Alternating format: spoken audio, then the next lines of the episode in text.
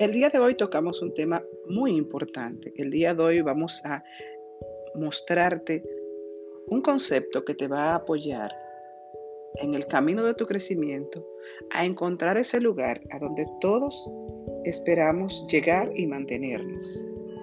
Y es que encontrar tu elemento es simplemente a través de lo que no te gusta llegar a lo que te gusta.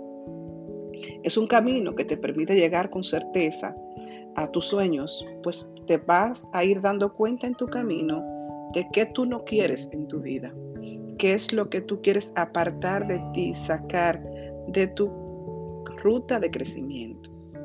En Ikigai hablamos de la importancia de encontrar nuestra pasión, una actividad que nos permite fluir felizmente y además sentirnos útiles en el mundo.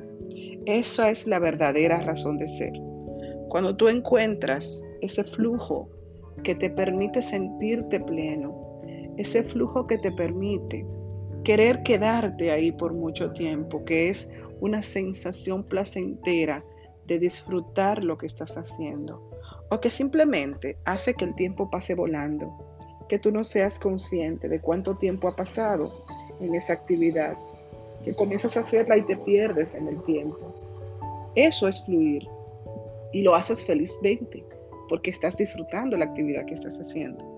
Además de sentirte útil, además de saber que lo que tú haces vale, que lo que tú haces es importante, que lo que tú haces tiene utilidad para otras personas. Sin embargo, en la sociedad actual no se le da importancia al fluir. Te han dado la posibilidad de creer que es más importante lo que te hace productivo que lo que te hace disfrutar. Que tu vida, tus metas, tus sueños, tus deseos más profundos no son importantes si no se trata de una actividad formalmente productiva. Que el sueño, que la pasión, solamente es para algunos desobligados que han decidido vivir su vida fluyendo.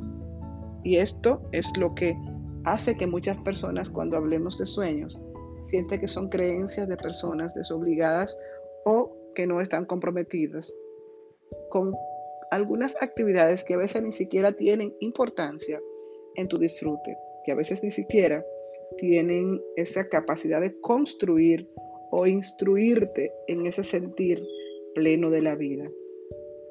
No es fácil saber a lo que tú realmente quieres dedicarte.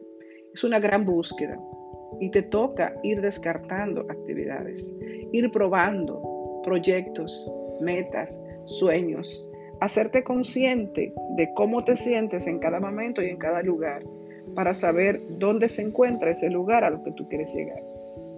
Pues antes de ponerte en marcha en esta tren bala que es indispensablemente tener claro hacia dónde voy para tomar una ruta directa y dirigirte hacia ella. Recuerda el tren no puede dar un giro de 90 grados ni de 180 grados.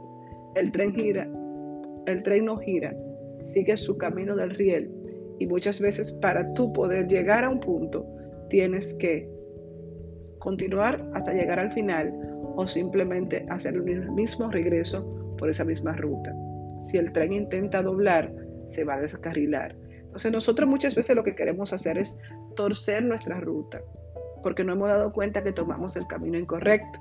Y eso es una conducta que no te va a permitir llegar hacia ese punto con satisfacción, pero sobre todo alcanzar lo que estás buscando en tu camino. Por eso es muy importante que hayas tomado la ruta correcta. Es indispensable que como el tren, tú tomes ese riel que te lleva directo desde el punto A al punto B, el lugar donde estoy y el lugar donde quiero llegar. Tal vez, por eso es que hay mucha gente, por eso es que hay tantas personas que siendo brillantes llevan una excelencia, una existencia apática y están alejadas de la creatividad y de la búsqueda del sentido de su vida.